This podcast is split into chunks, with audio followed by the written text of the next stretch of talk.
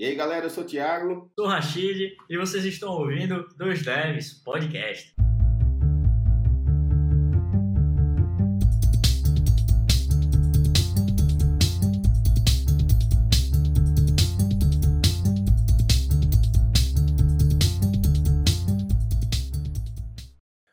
E aí, galera, sejam muito bem-vindos ao Dois Devs Podcast. Aqui é o Thiago do Futuro falando com vocês. A gente fez um episódio muito bom com um convidado super especial, Pedro Henrique. Tem uma história fantástica, passou por várias empresas. O Pedro Henrique foi um dos caras que me entrevistou na minha mudança de empresa agora, a primeira mudança que eu fiz em quase uma década.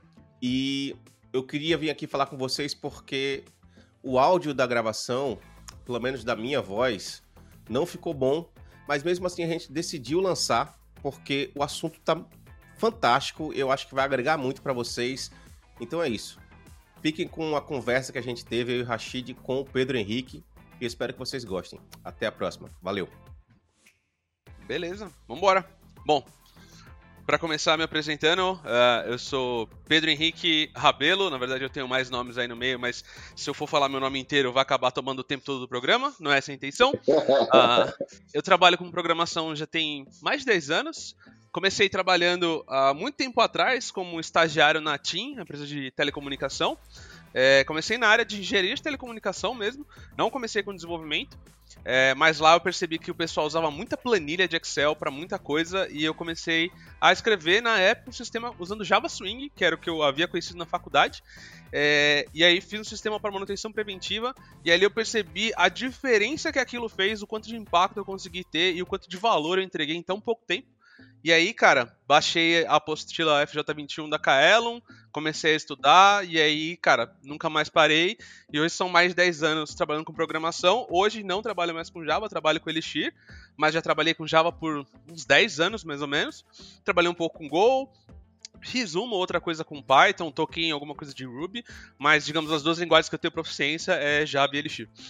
É, então são mais dois, encontrou mais dois javeiros aqui. É. Que startup cara, legal. Cara, você falar da apostila da Kaelo, porque essa apostila é famosa demais, cara. É. Eu, eu, peguei essa apostila, velho. Eu estudei por ela também. Meu irmão, a Kaela era. Assim, é porque mudou hoje, o nome é Alura hoje, né? Mas a Kaela era massa. Eu fiz muito curso lá na época, velho. E ajudou eu... demais, velho eu cheguei a ser instrutor na né, Kaelon, eu trabalhei na TIM, né? Aí, como depois de estagiário, eu fui efetivado lá. Fiquei acho que uns três, quase dois anos e meio na, na TIM. E aí eu fui convidado para ser professor na Kaelon. Aí eu trabalhei full time como professor na Kaelon durante uns 10 meses, mais ou menos.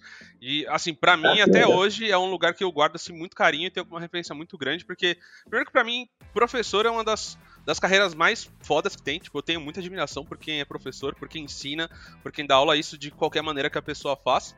É, mas até hoje eu guardo isso com muito carinho, tenho muito orgulho de ter passado por lá e aprendi muito. Foram 10 meses assim onde eu aprendi, acho que mais do que em qualquer outro ano da, da minha carreira. É, o interessante, o interessante de você dar aula é que você aprende a, as dores do outro, né? A gente às vezes esquece, né? A gente aprende e começa a achar que é óbvio as coisas. Né? É, isso tinha uma coisa muito legal que o Guilherme, o Guilherme Silveira falava lá, que a gente tem que entender que quando trabalhava naquela que a gente é professor, né? E antes de ser programador. Então, como professor, você tem que saber ensinar, saber passar conhecimento. E uma coisa que eu vejo muitas vezes que acaba acontecendo com a pessoa, conforme ela vai ficando mais sênior, ela vai se distanciando muito daquelas dores da, da pessoa que está começando, do cara que é júnior. E aí ela vai ensinar, ela ensina como se ela estivesse explicando para ela mesma, que já é um sênior. Isso causa muita dificuldade. E uma coisa que eu vejo que poucas pessoas tentam fazer é você tentar ensinar logo quando você aprende. Porque é, você, é o momento que você vai estar mais próximo de quem não sabe. Então, às vezes a pessoa acha que ela tem que ter mega conhecimento, tem que saber sobre tudo para poder ensinar alguém. E na verdade, às vezes o melhor momento para você ensinar logo depois que você aprende. E aí você vai conseguir ensinar muito mais efetivamente, você vai gravar isso muito melhor na sua cabeça. É uma das coisas que a gente, às vezes, como deve, tem uma, um certo preconceito, acha que a pessoa tem que saber muito, tem que ser muito foda para poder falar as coisas, etc. É, são coisas que infelizmente tem bastante, né? Não é pouco não, tem bastante. E eu só pegando um, um coisa que você falou, Sênior explicando, ele vai explicar como Sênior, como você comentou, muitas vezes, e ainda não tem paciência. Do tipo, porra, velho, já falei três vezes aqui e tipo, e você não entendeu, não quero mais explicar, não quero mais ensinar. E, e vai embora. E tipo, e na época dele era totalmente o contrário, tá ligado? É. Realmente, cara, é bom o cara sentir as dores do outro e tentar ser compreensível, paciente. E se o cara não entendeu na primeira, fala de uma outra forma, pô. Tenta fazer analogias de outra maneira e tal. Eu, pelo menos eu penso assim, né? Eu vejo que tem muito gatekeeping, tá ligado? A galera, a galera às vezes não faz o curso de alguém porque esse cara não tem 10 anos de área, tá ligado? Ah, fulano de tarde tá lançando curso, o cara nem, nem, tipo, nem sabe direito a parada, tá ligado? E tipo, é... velho, é o melhor momento pro, pro cara tá ensinando, é o momento que o cara tá aprendendo. E é assim, uma bobagem na real, porque, por exemplo, quando eu dava aula na Kaelon, é, eu tinha dois anos de, de, profissão, tinha dois anos de área. Só que, obviamente, a Kaelon, ela me ensinou a dar aula e eu tinha total domínio sobre o curso que eu estava dando. Então, não é que, por exemplo, eu entrei lá e fui dar o curso de arquitetura. Eu fui dar o curso de orientação a objetos, fui dar o curso de web, que era o FJ11 e o FJ21, no caso. Depois fui fazer o FJ25 e o 26, que era de JPA e JSF, que eram coisas que eu usava na época, então eu entendia bem. Então, a pessoa tem que entender que assim, o melhor momento para você ensinar é quando você acabou de aprender e você tá ali se aprofundando naquilo. Por exemplo, se eu fosse ensinar JSF hoje, não, não consigo. Mas naquela época eu conseguia. Por quê? Tava muito mais próximo do conhecimento. Mas uma coisa que até. Não, acabei não falando no começo, né? Eu trabalhava até ontem na Remote.com, mesma empresa que o Thiago. E lá ontem eu tava conversando com o Tobias, que é um dos staff engineers da, da empresa, né? Da Remote.com. E uma coisa que eu acho que muita gente não percebe é que conforme você vai subindo os degraus, né, da carreira de engenheiro, é, muitas vezes a pessoa vê aquela coisa do individual contributor como uma pessoa que vai trabalhar sozinha, sentada e codando. Que na verdade tem muitas pessoas têm que parar de pensar assim, porque, por exemplo, quando você já é sênior, principalmente para mim, isso começa principalmente quando você vira sênior, você já tá exercendo um certo nível de liderança. Ou seja, você já tem que saber falar com as pessoas, tem que saber lidar, liderar projeto, saber passar conhecimento. E aí, depois, quando você vira tech lead, staff, principal, você tá simplesmente subindo mais ainda no nível de liderança. Não é que o, o principal engineer é um engenheiro muito mais wise em engenharia do que o sênior, por exemplo. Na é verdade, ele, né?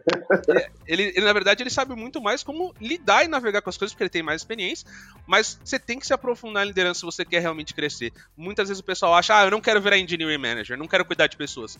Cara, esquece. Você vai ter que trabalhar com pessoas, você vai trabalhar com times, seres humanos. A nossa área é assim, é assim que vai funcionar. Você quer sentar e se isolar, você vai ficar estagnado na sua carreira. Você não vai conseguir se tornar um principal, você não vai conseguir se tornar um step. Você até pode vir a ser em alguns lugares específicos, onde você vai resolver alguns problemas específicos, mas aí você tem que ser muito, muito bom. Então você tem que ser um cara muito bom num assunto específico, sei lá, de compiladores, aí você vai ser principal engineer num lugar que precisa muito de alguém que manja muito compiladores. Mas são raras as exceções para esse tipo de coisa. No nosso mundo de desenvolvimento web, você realmente precisa saber entender projeto, lidar com pessoas. E é uma coisa que, infelizmente, também a gente não exercita muito, né? A gente acaba simplesmente achando que é só codar, codar, codar. E isso você falou interessante porque até um cara que ele é, é bem específico numa área, por exemplo, dessa de compiladores, por exemplo, e ele vira principal engineer em algum lugar, ele tem que lidar com outra galera que está ali trabalhando com ele, porque ele não vai conseguir fazer tudo sozinho. E, e esse soft skill de estar tá lidando com as pessoas talvez seja mais importante, ou tão importante quanto o fato dele saber tecnicamente aquilo. Né? E que eu percebo que a, a gente, quando está num nível mais, mais alto, sei lá, na, na, na, cadeia ali de, da carreira, a gente passa mais tempo até conversando com os outros e tentando descobrir os problemas, uh, se as pessoas entenderam bem, ou se a gente consegue, sei lá, conversar sobre eles com outras pessoas e ajudar as pessoas do que fazer as nossas coisas, na verdade. E, tipo, a gente vê muita gente achando que se não tiver feito algo, não produziu nada. Quando, na verdade, a produção do cara geralmente é mais é, no sentido de, tipo, ajudar as outras pessoas a fazerem o que elas estão fazendo. Exatamente. Entender que o quanto, quanto mais sênior você fica, mais você tem que desbloquear as outras pessoas para elas conseguirem fazer o trabalho delas bem feito, ajudar, dar esse suporte, vai fazer com que a sua equipe seja muito mais produtiva, entregue muito mais e dê muito mais resultado para a empresa do que simplesmente você só sentar e codar. Quando você se isola, você se fecha e só quer codar, você vai ver que as coisas do seu lado vão começar aos poucos a ruir. A não ser que você tenha uma equipe que é realmente muito forte, onde tem muito engenheiro sênior. Então aí essa consegue ter mais essa individualização.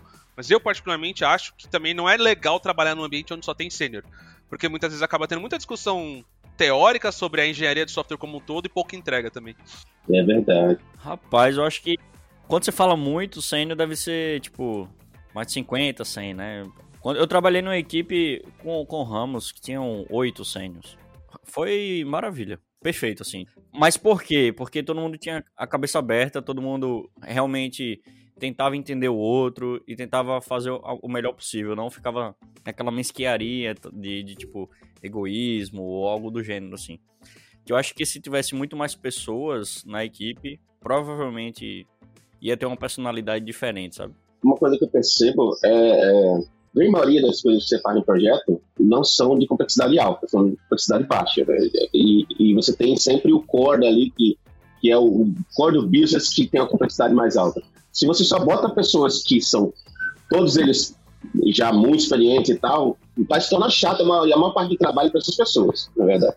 Então você tem que ter uma equipe que, que, que seja misturada ali, uma galera que vai achar legal fazer aquilo, uma galera já que não, não acha mais legal fazer aquilo vai estar ali para ajudar aquela outra galera e, e, e, tem outros problemas complexos para resolver. E a grande maioria dos problemas que eu vejo, inclusive na remote, eu tenho visto muito, é entender qual é o problema para resolver. Na verdade, não é nem ter problema para resolver, qual é o problema que a gente está resolvendo. Porque às vezes a gente não sabe direito qual é o problema, se o problema existe, qual é o problema que está acontecendo com as pessoas. Então, tem muita conversa e pergunta com a galera que é, eh, digamos assim, os seriam os POs, assim, a galera que realmente está ali no, no lá, na lida ali e, e, e tendo problema diariamente. Então, saber conversar com essas pessoas é, é, acho que talvez mais importante do que saber codar a parada. Você vê isso também?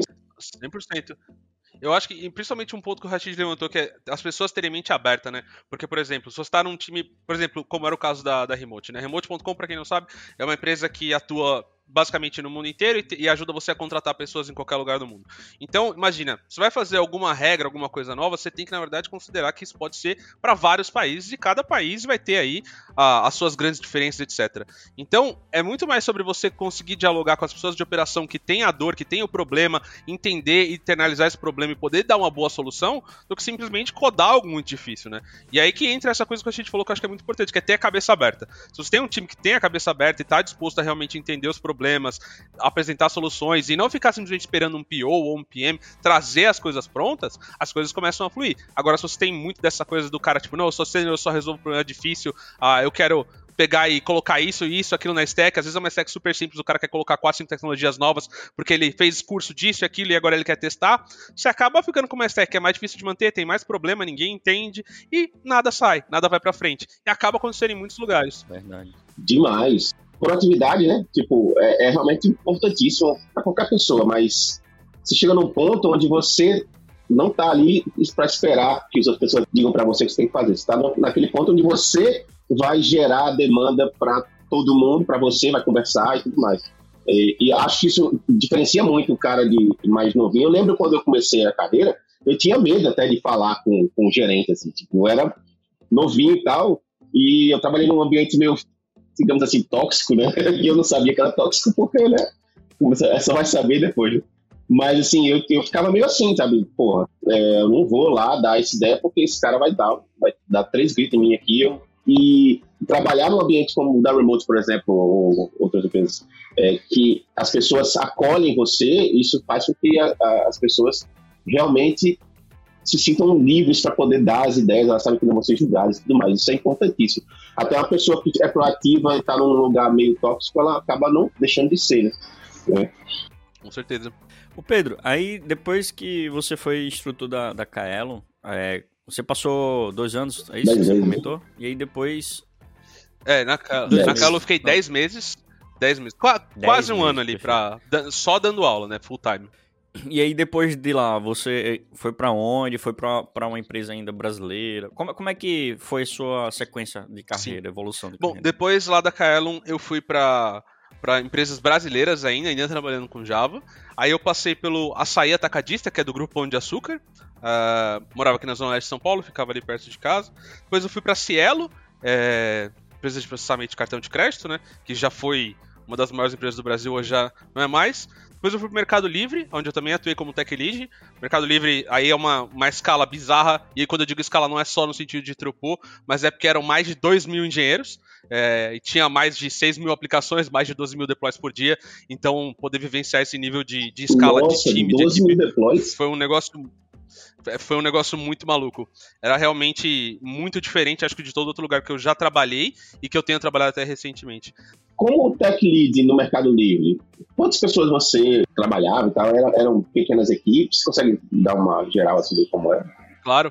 Bom, quando eu entrei, a, a equipe ela tava com três pessoas, eu ajudei a expandir essa equipe para basicamente uma equipe de 15, mas tinha duas equipes também que eram, digamos, horizontais, que cruzavam na parte de negócio com a equipe que eu atuava, que não tinham tech leads, então eu prestava um apoio. Eu não era o tech lead dessas equipes, Sim. mas eu, digamos, estava sempre dando o apoio de tech lead para essas equipes quando era necessário. Trabalhava numa parte que chama Warehouse Management System, né, que é basicamente um sistema para fazer gerenciamento dos warehouses do Mercado Livre. Mercado Livre hoje tem centro de distribuição a dar com pau, tem muitos, tanto que você compra as coisas chega no mesmo dia por conta disso. E eu ajudei nisso, né? Eu trabalhava principalmente na parte do que é chamado de inbound, que é receber as mercadorias no centro de distribuição. Ah, obviamente, o Mercado Livre vai vender as coisas para vários sellers, né? O marketplace. Então tem toda a parte de identificação, estocagem, etc. Então eu trabalhava nessa parte. E aí a equipe, quando eu saí, a equipe tinha em torno de umas 15 pessoas. A equipe do qual era Tech Lead. Eram duas equipes, no caso, tá? O que te fez sair? Porque me parece que era uma empresa boa e com puta desafio, assim, ainda, né? O que me fez sair, na verdade, do Mercado Livre foi o Elixir. Ah. E aí foi quando eu fui para Podium, que é uma startup americana que usa Elixir. Então, assim, gostava demais do meu trabalho no Mercado Livre, é, tenho muito carinho ainda pela empresa, é um lugar sensacional de trabalhar. Principalmente na época eu trabalhava em loco, né? Então ia no lugar e Mercado Livre aqui em São Paulo, fica em Osasco. Ele tem um negócio que chama Melicidade, que é literalmente uma cidade, tem academia, restaurante, massagem, barbeiro, tudo lá dentro uh, ah, para os funcionários. Então era um lugar muito gostoso de ir também. É, era um lugar que eu gostava muito. Mas aí, obviamente, né, como quis começar a mexer com Elixir, fui trabalhar para uma empresa americana, que no caso é a Podium. E aí esse trabalho era remoto ou você se mudou e tal? A Podium, na verdade, ela tinha um escritório aqui no Brasil, hoje ela não tem mais escritório físico. Quando começou a pandemia, ela falou: ah, então vai ficar remoto de vez. Mas eu entrei assim pouco tempo antes da pandemia. Fui, a gente ia pro escritório duas vezes por semana, as outras três a gente ficava de casa mesmo, mas era mais para ter uma interação com o pessoal da equipe e tal, fazer algumas reuniões. Mas aí quando veio a pandemia, a gente falou: ah, fica agora full remoto, não tem nem por que mais, e já devolveu o escritório. É, até porque a gente interagia muito com as equipes de lá dos Estados Unidos, né? Então acabou sendo até mais fácil para isso. Quando você foi para Pódio, você foi como tech lead ou você foi como desenvolvedor, engenheiro, né? Eu fui como engenheiro pleno, na verdade, é porque como ia ser meu primeiro trabalho em Elixir, eles falaram assim, ó, a gente não tem como avaliar se você realmente vai estar como sênior, então a oferta que a gente faz é para você vir como pleno, e aí se depois de você mostrar serviço, a gente promove para sênior. Aí eu falei, para mim não tem problema, eu não ligo muito para essa parte do título, quero mais é trabalhar com Elixir, ganhar experiência. Aí eu entrei, duas semanas depois eu fui promovido para sênior, uh, basicamente depois de participar das discussões, etc, fui promovido, e aí acho que um mês e meio que eu tava na empresa, eu virei tech lead lá. Então, basicamente, foi muito rápido para voltar a estar tá atuando como tech lead lá dentro, porque basicamente foi fazer aquilo que eu já fazia no Mercado Livre, né? Então, fazer todo o envolvimento, ajudar a incentivar projetos, mentorar, etc. Então, isso acabou acontecendo de maneira bem natural e bem rápida. Mas aí, óbvio, depois quando eu saí também da Podium, eu deixei de ser tech lead e fui como engenheiro sênior para remote. Para mim, essa coisa do título não pega tanto. A grande real é que, assim, Muita gente até acha estranho, mas eu, particularmente, eu trabalho por dinheiro. Então, se você quiser me colocar como júnior e me pagar mais, demorou. Para mim é menos responsabilidade por mais dinheiro. Eu vou, vou trabalhar bemzão. É, claro que, isso, obviamente, né? eu preciso então, de coisas é... desafiadores. É, eu preciso de coisas desafiadoras, etc, para me manter motivado. Mas assim, no final do dia mesmo, se eu fosse rico, eu não ia estar trabalhando para uma dessas empresas. Eu ia fazer o meu negócio e não ia ter tanta preocupação e tanto estresse. Então, Querendo ou não, primeiro eu penso assim, o dinheiro é de fato um fator motivacional para mim, sim. Uh, claro que você não pode pensar só nisso, sim. mas é muito importante. O que eu falo para todo mundo, eu acho que a primeira empresa que você tem que pensar é a sua família. É tipo você e é. se você tiver filho e tal. Então, assim, é, inclusive, o Rashid teve esse, esse dilema aí, né? Então, uma época dessa, quando o Rashid foi trabalhar comigo, eu chamei ele para trabalhar comigo, na, a gente trabalhava numa empresa para Califórnia, eu chamei ele para trabalhar comigo e ele ficou, não, porque o pessoal tá precisando de mim, e eu tinha dito para ele, ó, cara, a primeira empresa que tem que pensar é a sua. E, e aí, tipo, é grana, velho. E outra, se você não aproveita o mercado como tá agora, uma hora esse mercado acaba. E aí, tipo, né, como é que vai ser, né? Agora, outra coisa, é, por que, que você quis trabalhar com Elixir? Tipo, você já não estava mais feliz com a linguagem que você trabalhava no Mercado Livre? E, ou você conheceu o Elixir e ficou louco, alucinado? É, foi engraçado, porque assim, é, trabalhando com Java, tinha algumas coisas que eu gostava de estudar para poder melhorar e alguns problemas para resolver. Um deles era principalmente a parte de concorrência e multiprocessamento, etc. Né? Uh, nunca gostei muito disso no Java, então foi uma das razões de eu ter aprendido Go na época e usei um pouco de Go, inclusive. Gosto muito de Go, inclusive, até hoje. É, mas aí acabei lidando com o fato de que Go também tinha suas limitações e aí eu descobri o modelo de atores. Aí, beleza, tô na JVM, fui ver o Aka, né?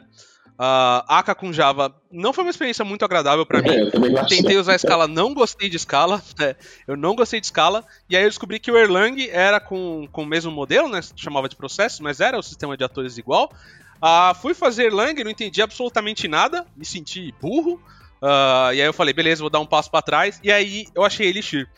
E aí, cara, mesmo não tendo trabalhado com Ruby, eu gostei muito da sintaxe, gostei muito da experiência. E aí eu catei um livro, dois, três, fiz mais um curso online e tava fazendo meus pet projects todos com Elixir. Eu falei, ah, tá na hora de, de ir atrás e começar a trabalhar com Elixir. E aí, me apliquei, a primeira empresa que me apliquei foi a Podium, passei e aí fui. Cara, é engraçado. Né? É, o que aconteceu com você aconteceu exatamente a mesma coisa comigo. Eu acho que eu não estava pesquisando sobre concorrência nem nada, mas eu também sempre fui muito puto com concorrência em Ruby. Hoje, talvez com o Ruby 3 eles resolvam um pouco esse problema, mas eles ainda não estão bem atrás, assim, na solução desse problema. E eu comecei a fazer muito pet project com, com o Elixir. Acho que talvez como você também, mas eu sempre tive essa vontade de ensinar. Acho que nós três aqui temos esse, essa digamos assim, no sangue, assim. E eu não conseguia ensinar Elixir sem trabalhar com Elixir. Eu me sentia meio que um postor. Eu, eu até falava com o Rachid, o Rachid falava, cara, mas faz aí um curso e tal, bota de graça pessoal. Eu não consigo fazer, sendo que eu não trabalho com o negócio e, e, eu não, não entendo como é um grande projeto, os problemas que o grande projeto tem. E, então não dá para eu ensinar sem, sem ter essa sensação. E foi o que me levou a tentar realmente ir para remote, na verdade. E aí tem uma conversa, tem um fato interessante que vocês estão ouvindo, e eu fui para remote e o Pedro foi meu mentor lá, assim, foi o cara que me recebeu no time de engenharia e estava lá para fazer o meu onboarding e tal, e pô, qualquer dúvida, qualquer coisa. E hoje encaixa bem eu ter entendido como ele conversava comigo, porque o cara, como já foi tech lead muitas vezes, sente, sente talvez tenha mais uh, discernimento de como uh, conversar com outras pessoas, de, de tipo, ah, as dificuldades que você tem e tudo mais. E aí depois eu descobri que ele ia embora e ia me deixar lá sozinho, solitário, apesar que eu não tô sozinho solitário, mas eu fiquei sem Você tá em boa companhia lá, tô, tô tranquilo de te deixar lá, cara.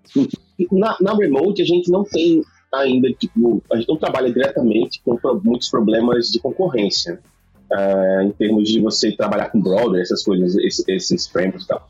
Para onde você está indo, você acha que, que, você vai ter esses problemas? Porque a gente sempre aprende Elixir meio que focando nessa, no fato de ser forte com concorrência, né?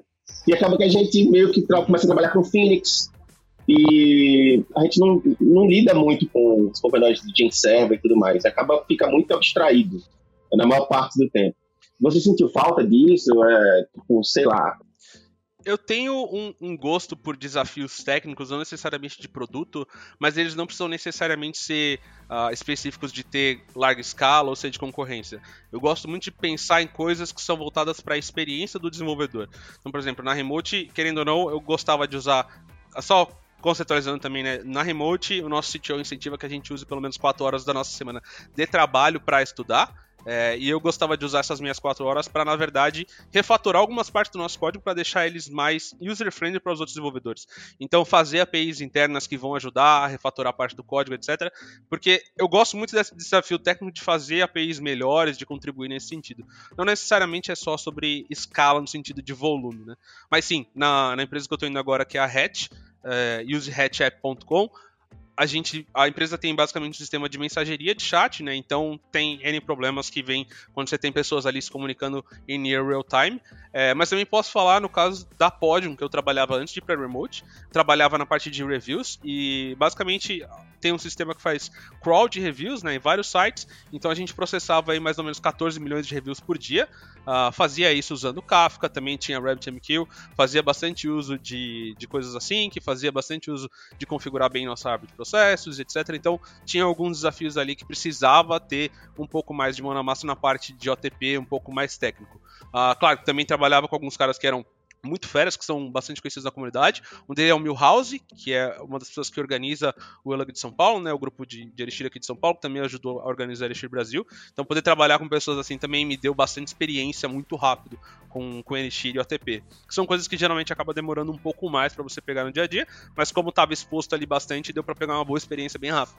Você acha que as pessoas estando fora do centro de São Paulo, elas têm mais dificuldade em talvez se tornarem mais proficientes no, sentido de da profissão mesmo, porque eu percebo que eu converso com muita, muitas pessoas que moram em São Paulo, eu sinto uma diferença em comportamento. A galera de São Paulo, geralmente, é mais proativa, mais para frente, no sentido de tipo, velho, eu encaro isso sim e tudo mais. E eu percebo que aqui no Nordeste mesmo, onde a gente mora, eu acho que nós moramos, eu, eu percebo que existe muito essa sensação de tipo, não sei se eu sou capaz, ah, isso aí eu não sei se eu conseguiria fazer e tudo mais. É, é uma sensação que você morando aí tem ou, ou nunca passou pela sua cabeça? Porque eu tenho essa percepção, assim, que a galera de São Paulo faz acontecer porque simplesmente não não tá nem aí se, se consegue ou não consegue. Vai lá e mete a cara, entendeu? É, eu, eu acho que é difícil, assim, eu conseguir fazer uma avaliação disso, mas já parei para pensar assim nisso, mas eu acho que, por exemplo, eu tento ponderar talvez da mesma maneira como, por exemplo, Uh, uma mulher na área de tecnologia também, para ela, é mais difícil do que para um homem. Então, nesse sentido, é muito mais fácil o homem lá meter as caras e fazer. Então, é muito mais comum para um homem aplicar para uma vaga no qual ele não preenche os requisitos do que para uma mulher. E isso acho que vale para qualquer grupo de minoria. E aí, acho que isso tende a se expandir, né? Com relação ao Nordeste, eu não sei porque pelo menos as referências que eu tenho do Nordeste são todas de engenheiros muito, muito bons. Agora eu não sei se isso é porque os engenheiros que eu tive contato trabalhando para empresas para fora ou porque vieram para cá para São Paulo, talvez sejam outliers disso que você está falando, porque eu não conheço de fato a comunidade no Nordeste em si, né? É, então é difícil para mim fazer essa avaliação, porque eu não, não conheço a verdadeira realidade. Então eu acabaria dizendo muito de uma visão míope que eu tenho, que não é de fato como as coisas são. Não, claro, é, não, também não quero nem nada. Não, fica tranquilo. É só porque, assim, é uma coisa que realmente eu não, eu não tenho propriedade para falar, né? Tipo, eu entendo que, que existe esse problema é, e eu até consigo enxergar até onde esse problema possa existir, mas eu realmente eu não, eu não tenho conhecimento suficiente para opinar. É, mas assim, eu vejo, eu vejo que isso acontece mais é, com o pessoal que está começando, não com a, a, o pessoal que já tem uma certa experiência, né?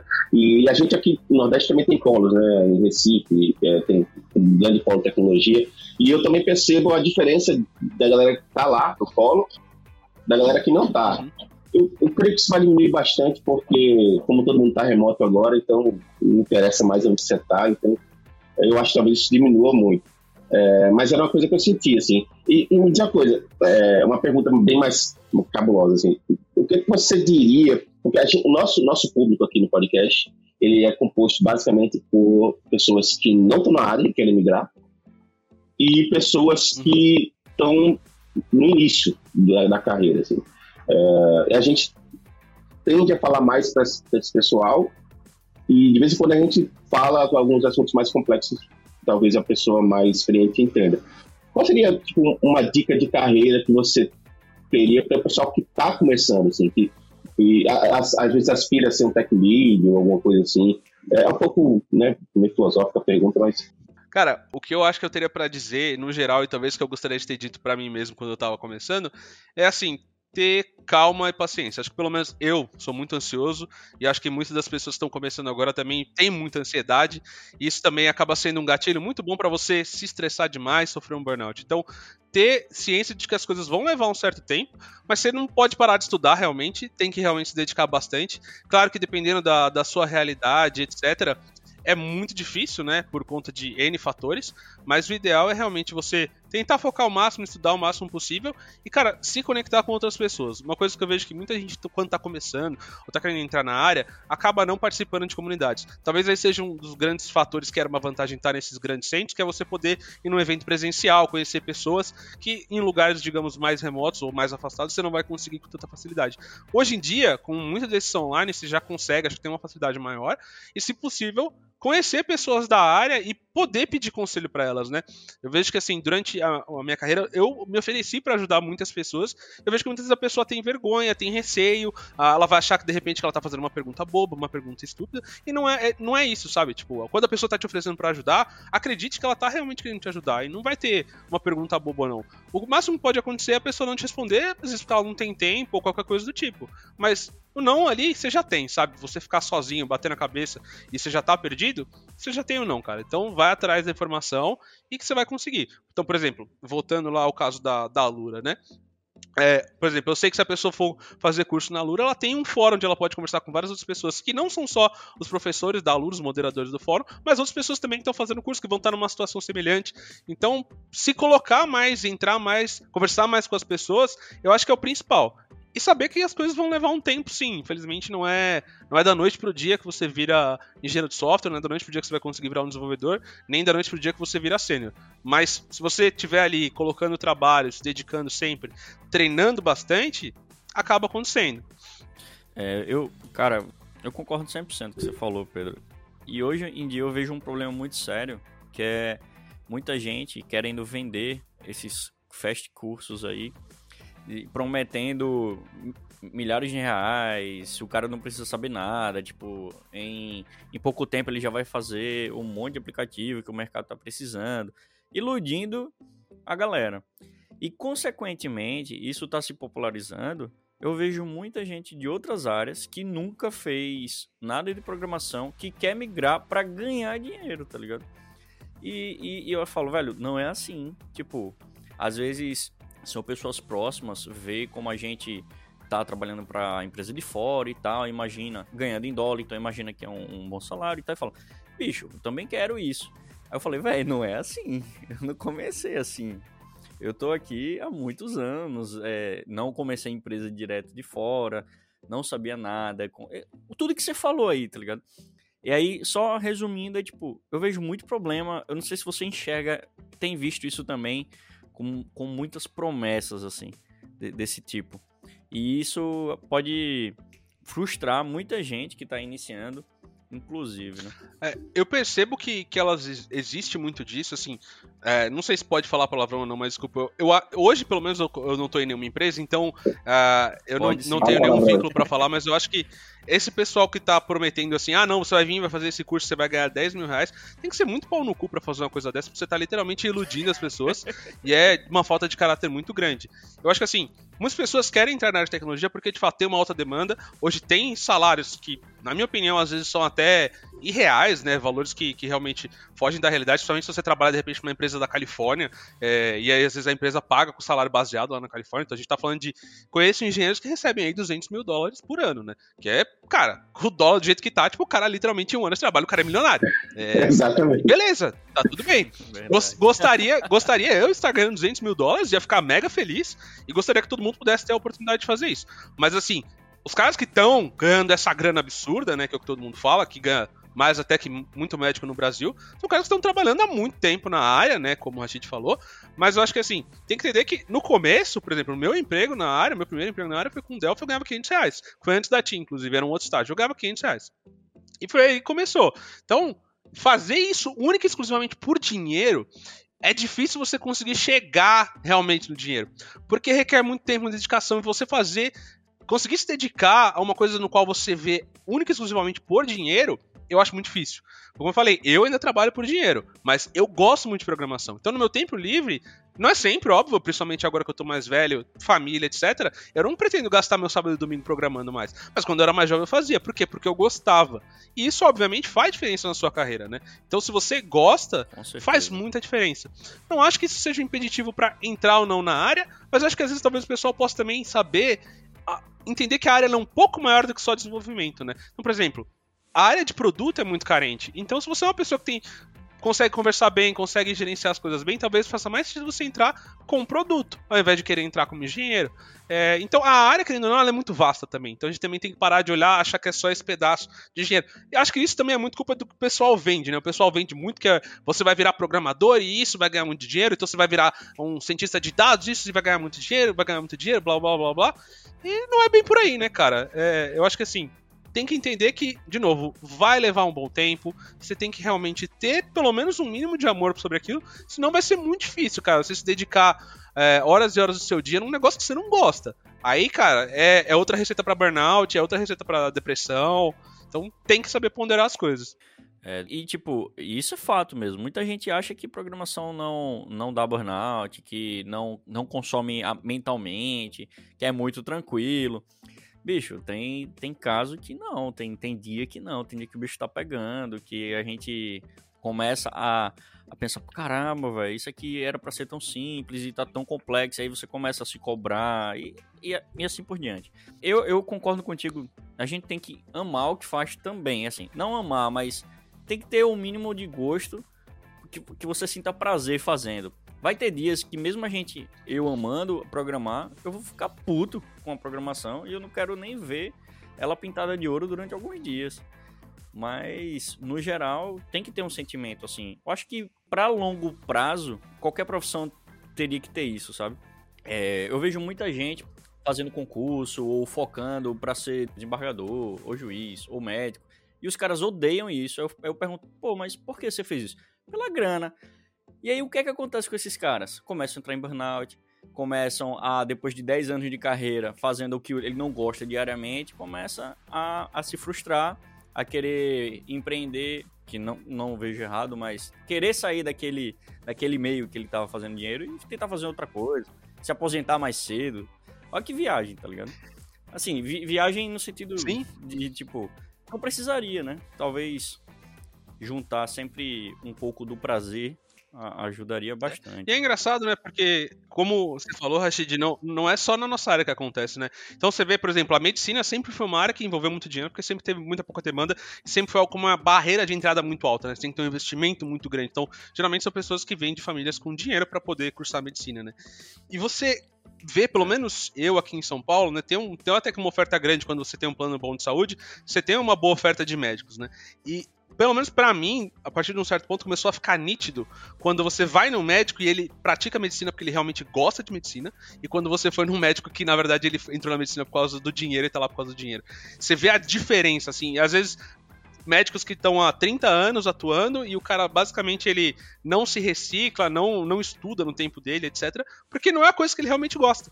E quando você vê, às vezes, por exemplo, um médico de 30 e poucos anos que sabe muito e o cara gosta de ser médico e o cara tem empatia com você como paciente, tem médico que sequer olha na sua cara. Então, você vê que isso é existe em todas as áreas, mas principalmente quando uma área tá dando muito dinheiro, né, que é o caso que está acontecendo hoje com programação, isso acaba acontecendo mais, porque mais pessoas vão atrás do dinheiro. Só que a realidade é que os que vão realmente conseguir o dinheiro mesmo, são os que são geralmente muito bons ou que vão se aplicar muito. Porque até mesmo, se você não gosta de medicina, para você realmente poder virar médico, você tem que ter um puta de um esforço. A gente tá falando de cinco anos de uma faculdade muito difícil, não é um negócio trivial. No, no né? mínimo. Então, assim, porque ainda tem as, tem as residências e tal. Isso aí é quase 10 exato, anos. Pô, exato. É então, assim, mesmo você não gostando, você vai ter que botar muita disciplina, você vai ter que botar muito do seu tempo, né? Então, o que eu acho assim, sempre pensa se é isso realmente que você quer da sua vida, sabe? Você vai colocar muito tempo nisso, para depois você chegar lá na frente e de repente se decepcionar.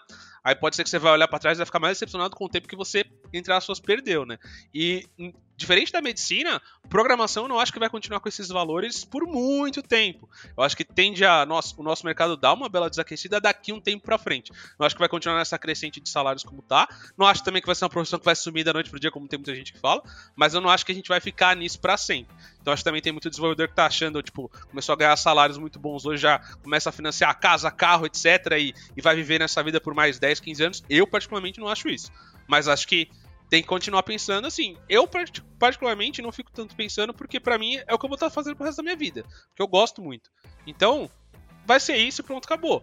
Mas eu acho que se você tá entrando nisso só por dinheiro, tem que pensar bem. Porque você vai realmente ser um bom desenvolvedor daqui 5, 6 anos, porque 5, 6 anos a área já não é mais a mesma. Pedro, então tu acha que é que meio que uma bolha que a gente tá vendo, bolha salarial que eu falo? Eu acho que tem um pouco de, de bolha, mas assim, muito no sentido hoje ainda é por conta da falta de mão de obra, né? Então, tem muita empresa que vai pagar muito porque realmente não tem onde contratar. Mas eu acho que tem um pouco de bolha porque tem muito daquela coisa do dinheiro ali da Califórnia, principalmente, que acabou elevando muito alguns patamares de salário. Então eu acho que as coisas tendem a dar uma estabilizada, diminuir um pouco. Claro que isso varia, né? Se você de repente está trabalhando para empresas aqui no Brasil, provavelmente você não está tanto nesse, nesse, nessa vibe de pensar nessas grandes diferenças. Mas eu acho que tende a dar uma estabilizada um pouco. Eu acho que assim, essa coisa de imaginar que engenheiro de software vai estar tudo ganhando 200 mil dólares, é, como falei, são poucos que eu conheço que ganham esse valor. São caras que manjam muito. É, são caras que manjam muito. É. Eu gostaria de estar ganhando 200 mil dólares, mas eu não acho que, que vai ser factível. Sabe, quando eu chegar no nível deles, eu não acho que esse salário de 200 mil vai estar mais disponível, entendeu? Eu acho até que não existe isso de você chegar no nível deles. Eu acho que talvez você já esteja no nível deles há muito tempo e o que te falta é a oportunidade, a janela aberta, de, tipo, é, a gente sabe que Nova York e Califórnia pagam é, salários nessa faixa, mas também são lugares muito caros de se viver. É, a Alemanha paga salários muito bons, mas também é um lugar muito caro de se viver. Então, é, às vezes, de repente, se for para você ganhar 200 mil para morar em Nova York, talvez não valha tanto a pena. O ideal seria você tentar ganhar 200 mil morando onde você mora. O que é. é. seja quase impossível de acontecer, talvez. E aí falta essa janela aberta, que eu acho que talvez não, não aconteça. É, eu provavelmente não expliquei bem, porque a minha cabeça, assim, eu, eu não penso em sair do Brasil, por todos os problemas que o Brasil tem, por o nosso maravilhoso presidente completamente maluco e retardado, eu não penso em sair do Brasil de jeito nenhum, porque, é, é de fato, minha família tá aqui, tudo que eu tenho tá aqui, mas assim, eu quando eu falo essa coisa desse, desse salário fantasioso, falando muito do, dos brasileiros que estão aqui trabalhando para fora, né? Então, por exemplo, de novo, né? O cara, eu conheço algumas pessoas que ganham 200 mil dólares por ano e, tipo, é literalmente um ano de trabalho você vira milionário, né? E eu acho que é completamente surreal. Fico feliz por eles, gostaria de estar na posição deles. Não vou ser hipócrita, adoraria ganhar 200 mil dólares, mas eu acho que isso, essa coisa de ganhar 200 mil dólares trabalhando aqui do Brasil, é algo que vai começar a ter menos e menos. Eu acho que não vai ser uma coisa que vai continuar acontecendo. É, acho que, por exemplo, quando eu tiver no nível de um engenheiro que é, por exemplo, um principal engenheiro numa empresa da Califórnia ou de Nova York, que ganha lá seus 200 e poucos mil dólares, é, eu acho que já vai ter diminuído isso. Então acho que vai estar uma coisa um pouco mais normal. Ainda acho que sim, vou ganhar muito bem para ter uma vida confortável, etc. Mas eu não acho que é como está acontecendo com alguns hoje. Tem muita gente entrando nisso achando que amanhã ainda vai continuar crescendo, que vai continuar crescendo e crescendo. Eu acho que não. Acho que talvez, principalmente, daqui a alguns anos as empresas vão voltar a querer que você se realoque, etc. Por N razões, né? Pedro, tem uma, uma pergunta meio farpa aí. É, você falou que é um cara que gosta de ganhar dinheiro. Uhum eu acredito que você não mudou para Elixir para ganhar mais. Eu acho que porque acho que você começou a gostar mais pelo que você tem comentado. Aí você, a primeira pergunta é essa, tipo, confirmar, né? E a segunda é, você acredita que é, linguagens focando em determinadas linguagens o cara vai ganhar mais no futuro ou isso é balela? Eu particularmente acho que é, dando já minha, meu pingo aí de opinião, qualquer linguagem você consegue fazer bastante dinheiro depende se você já tá no mercado e tem bastante experiência. Bom, é isso. O que, que, que, tu bora. acha? A primeira. Só, só, só contextualizando, desculpa. Porque eu vejo muita gente vendendo. Não, não vai para essa linguagem, vai para essa outra. Essa aqui tá bombando, ou vai bombar, ou isso aqui vai, é, vai mudar a sua vida. Tipo, é. é... é. Tipo, Rust tá nascendo também, o próprio Elixir. Muita gente às vezes fala isso, sabe? Sim.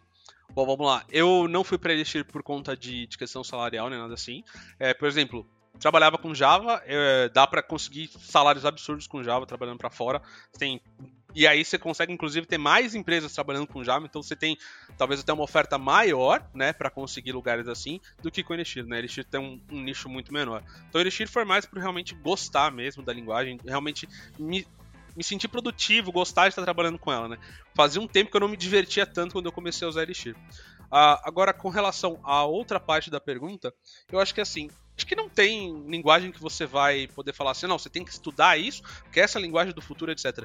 Acho que tem mais, muito mais aquilo, a linguagem que você gosta, que você tá ali curtindo fazer, e isso vai te dar uma boa experiência, isso vai fazer com que você use mais, goste mais, estude mais de maneira mais orgânica, isso faz com que você seja melhor, e aí sim você chega num salário melhor. Então tem que ser uma, uma decisão muito mais no sentido de, pô, eu gostei dessa linguagem, tô curtindo, aí você vai estudar mais, porque você gosta, e assim vira uma bola de neve, e aí, por consequência, você passa a ganhar mais.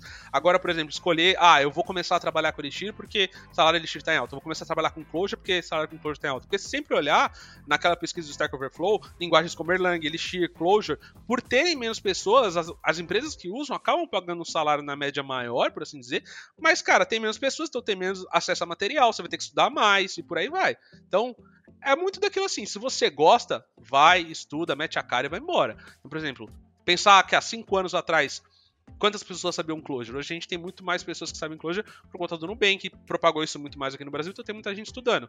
Mas você ainda vê salários muito bons em Clojures para fora. Mas, ei, é um mercado muito pequeno, né?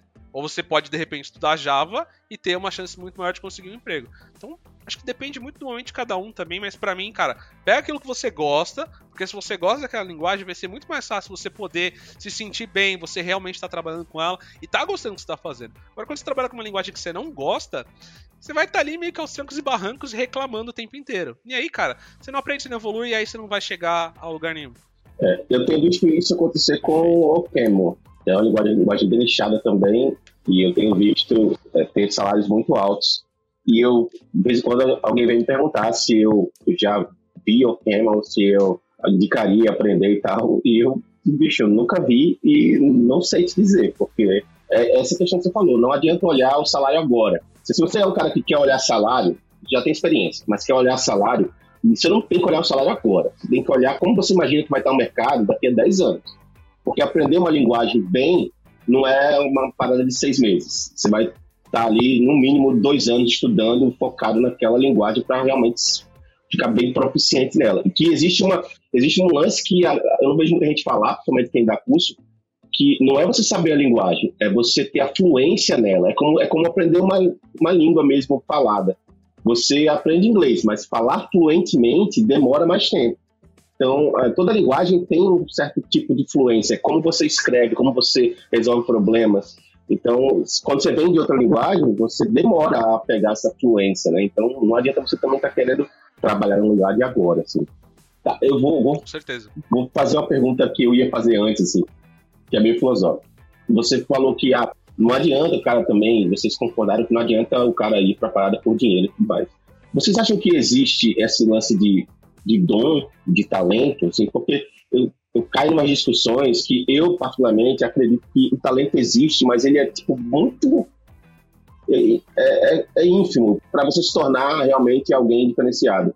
Acho que a maior parte depende do esforço. Mas vocês acham que existe esse lance? É uma pessoa que não, tipo, a pessoa não tem talento nenhum para software e aí ela pode aprender?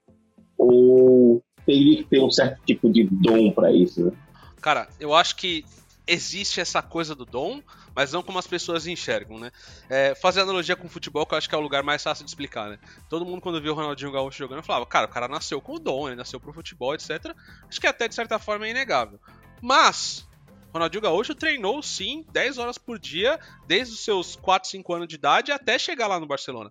O problema é que as pessoas só viram ele no Barcelona e acham que ele nasceu daquele jeito. Não é.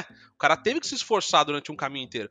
Claro que o fato dele ter esse dom fez com que ele chegasse onde ele chegou, ele ser o Ronaldinho Gaúcho, né? É, e você tem outros jogadores que de repente se esforçaram tanto quanto ele e não chegaram tão longe. Então acho que tem essa diferença. Mas eu acho que se você realmente se esforça ali o tempo inteiro, tá realmente com muita disciplina praticando, você vai chegar longe porque você tá colocando o empenho naquilo.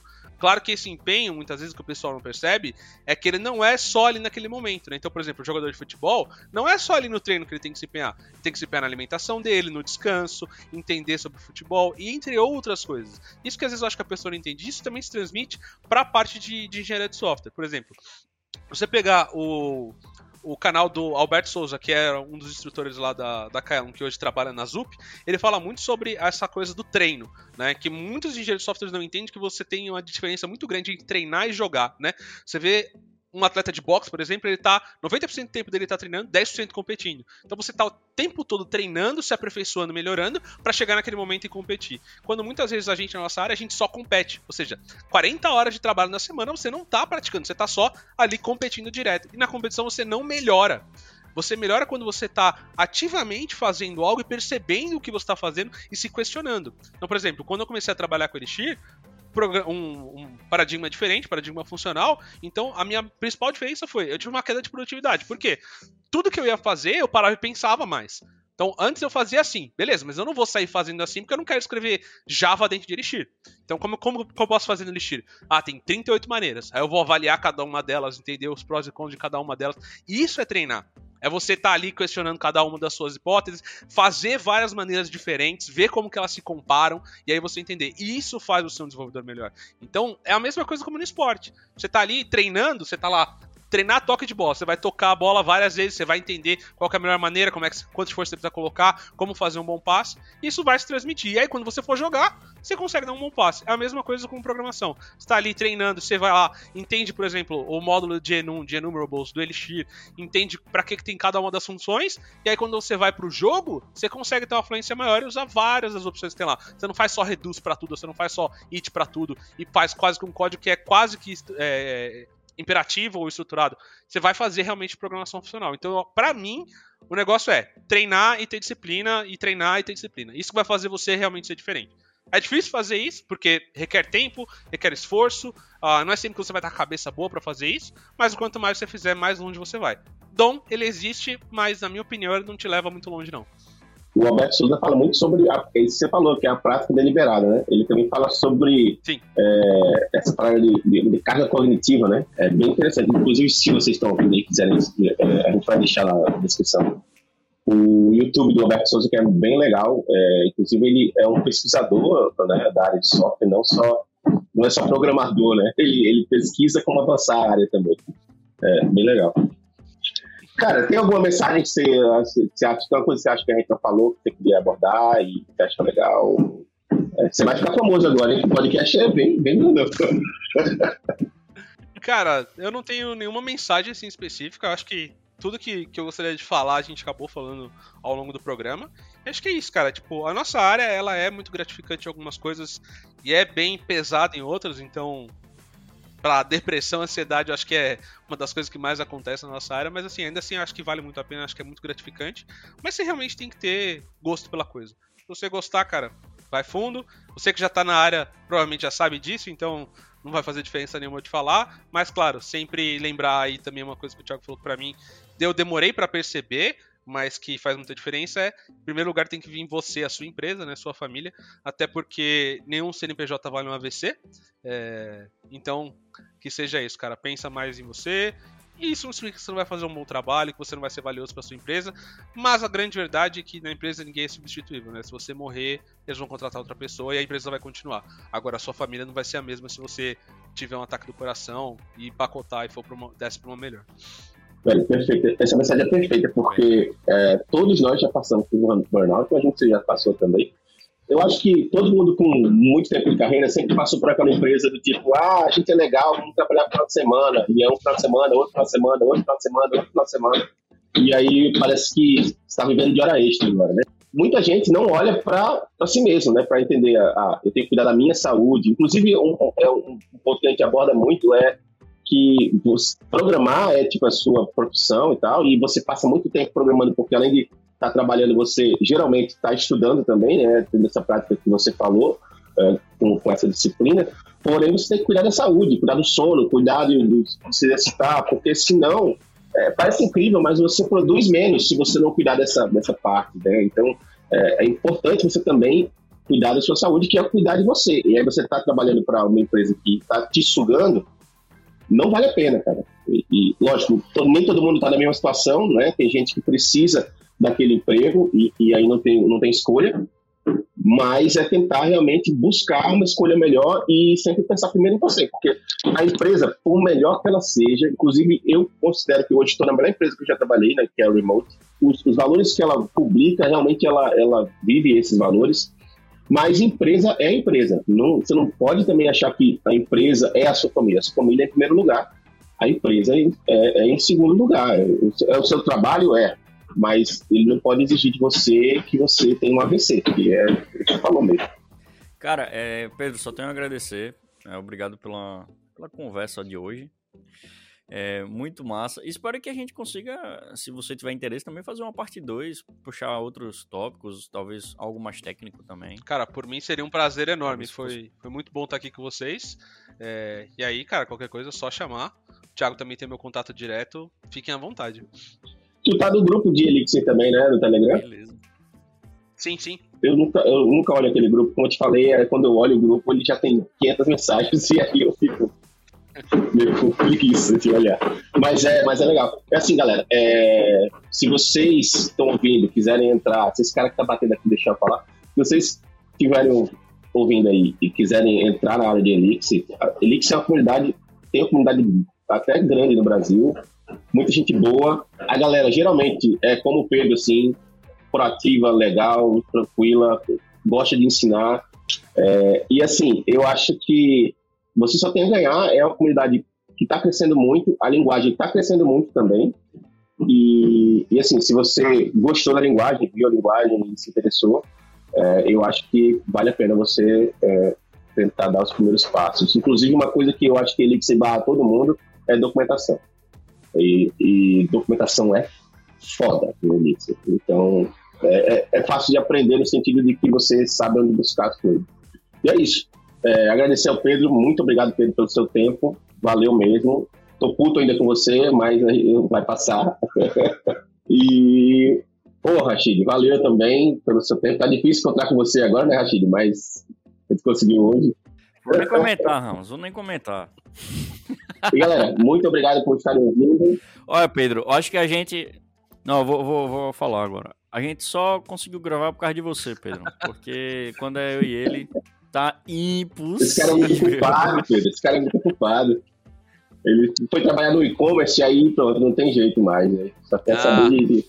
Pedro, o cara marca comigo sete da manhã, aí eu acordo e mando mensagem. Aí ele acorda nove da manhã e fala, eita, eu tava dormindo. Mentira, isso aconteceu uma vez, cara. Não, não é, não é bem assim não, mas eu tô generalizando, mas é, é por aí, é por aí. Bom, vamos, deixar essa conversa depois. Tranquilo. Galera, tranquilo. se vocês estiverem ouvindo a gente, quiserem seguir a gente, tem o Twitter, arroba 2devs podcast, no Instagram, arroba 2devs, e o e-mail, 2devs, arroba gmail.com, tudo escrito, sem, sem número nem nada. E é isso. Valeu, Pedro, mais uma vez. Espero que a gente faça outro episódio, foi muito legal. E muito obrigado, Rashid. Foi massa. Valeu, valeu, Ramos, valeu, Pedro, valeu, galera. Foi um prazer inenarrável estar com vocês aqui hoje. Depois de um, de um hiato, né? Toda vez a gente. Todo episódio a gente fala que é um hiato. É, é isso aí. valeu, galera. Até a próxima.